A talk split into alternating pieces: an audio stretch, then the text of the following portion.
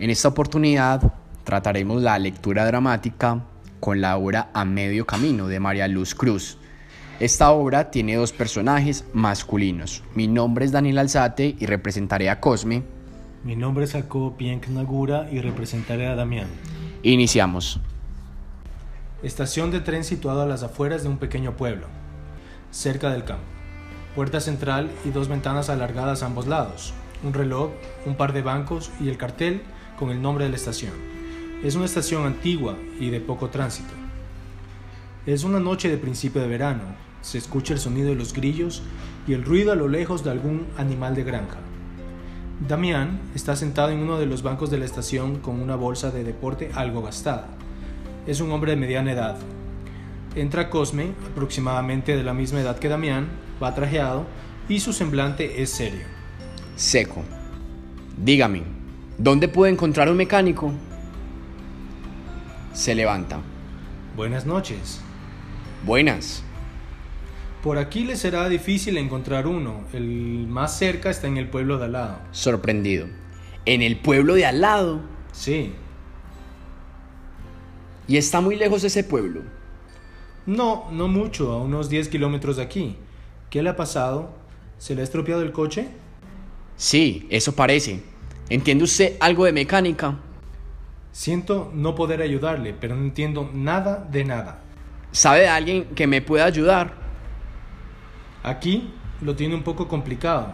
El mecánico que había se marchó hace un par de años a trabajar en los talleres de un concesionario muy importante que está a unos 30 kilómetros de aquí. Ya sabe, por falta de trabajo. Este es un pueblo pequeño. Con intención y mirando alrededor despectivamente. Sí, ya lo veo. Vaya, pues sí que he tenido suerte. ¿Tienen al menos alguien que haga de taxista que pueda acercarme a ese pueblo? Pues verá, precisamente hoy da la casualidad que el que hace taxista en el pueblo ha tenido que ir a la boda de una sobrina. Precisamente ese hombre tenía que ir a una boda en jueves. ¿A quién se le ocurre casarse en un jueves? Me imagino que sería el día que le dieron en el juzgado. No creo que la dejasen escoger mucho. Malhumorado. Vamos, que de todos los sitios que podía caer esta noche, he ido a dar en un pueblo recóndito perdido en algún rincón del mapa. Con una risita. bueno, estamos en medio de dos ciudades grandes. Despectivo. ¿En medio? ¿En medio de qué? En medio de la nada. Perdone que le contradiga, pero yo no opino así. Hoy en día hay mucha gente que vive en el campo y se trasladan cada día a trabajar a la ciudad. O sea, que no estamos ni lejos ni cerca de cualquier lugar. Sin mirarle. Si usted lo dice, cambio. Estoy pensando que a lo mejor puede acercarle el Eusebio. Con impaciencia. ¿Dónde puede encontrar a ese tal Eusebio? Lo malo es que estas horas... Ya me conozco muy bien el cuento. Oiga, que no voy a regatear el precio que me pida por acercarme. Con intención. De eso estoy seguro. No me he entendido. Lo digo porque aunque le acerque ese taller a estas horas, lo va a encontrar cerrado. Mirando el reloj. Sí, es tardísimo. Vamos, que no hay forma de conseguir un mecánico y poder salir de aquí. No sé cómo se lo montan en un pueblo así. Nos arreglamos bien, todo es acostumbrarse. Cambio. ¿No tiene a nadie que pueda venir a recogerlo? Cortante.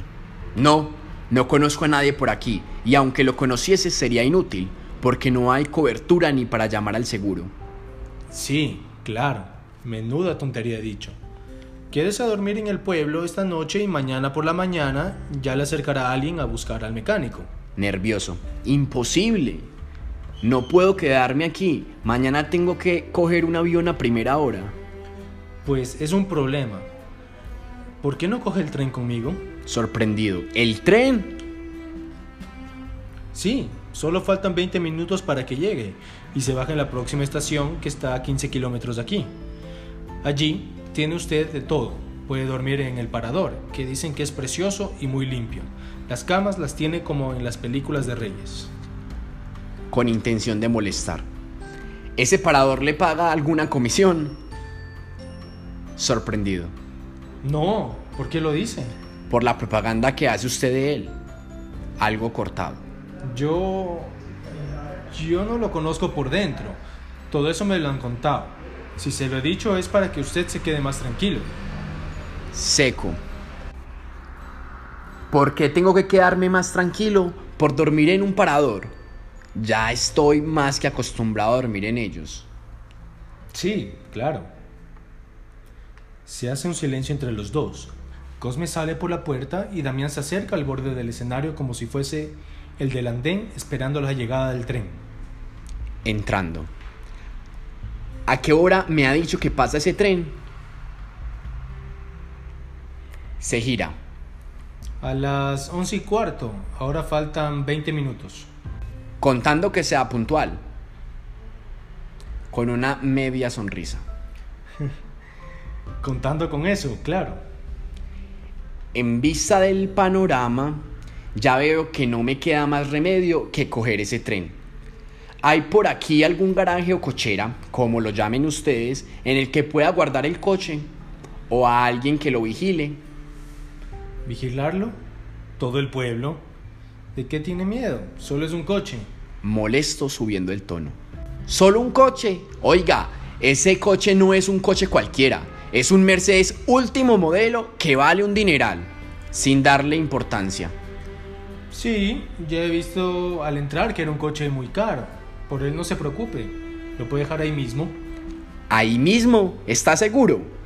Un coche como ese para la mayoría de personas es una tentación. En su mundo puede. En el pueblo lo que es de verdad tentador es un buen tractor para labrar la tierra. La mayor parte de la gente de aquí vive del campo. Un coche de ese tipo cuesta mucho de mantener, no sabríamos qué hacer con él. Pero si se queda más tranquilo, póngale una nota. ¿Una nota para qué? Pidiendo que ni lo miren ni lo toquen. Mosqueado. ¿Me está tomando del pelo? No, hombre, no, solo era una broma. Nada más que una broma. Está usted muy nervioso, relájese un poco. Ya le he dicho que este es un pueblo muy pequeño, aquí nos conocemos todos, lo puede dejar bien tranquilo que nadie se lo tocará. Tajante. He recorrido muchos kilómetros en mi vida y he visto mucho y le aseguro que hoy en día no puede uno fiarse de nadie. ¿Se da cuenta que en ese nadie también estamos incluidos usted y yo? Supongo que sí. ¿Será que yo he corrido muy poco? aunque yendo en tren todas las noches.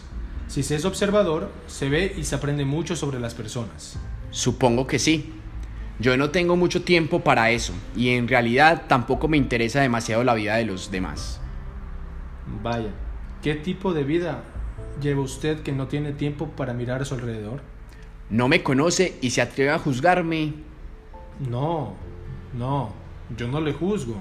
Solo interpreto lo que usted ha dicho mirando hacia afuera. Tengo cosas mucho más importantes que hacer que estar pendiente de la vida de otros. Lo que ha estado siempre muy claro es que el trabajo es el precio del éxito. Y si no trabajas duro... Pues es una pena. Se pierde usted muchas cosas. Supongo que sí.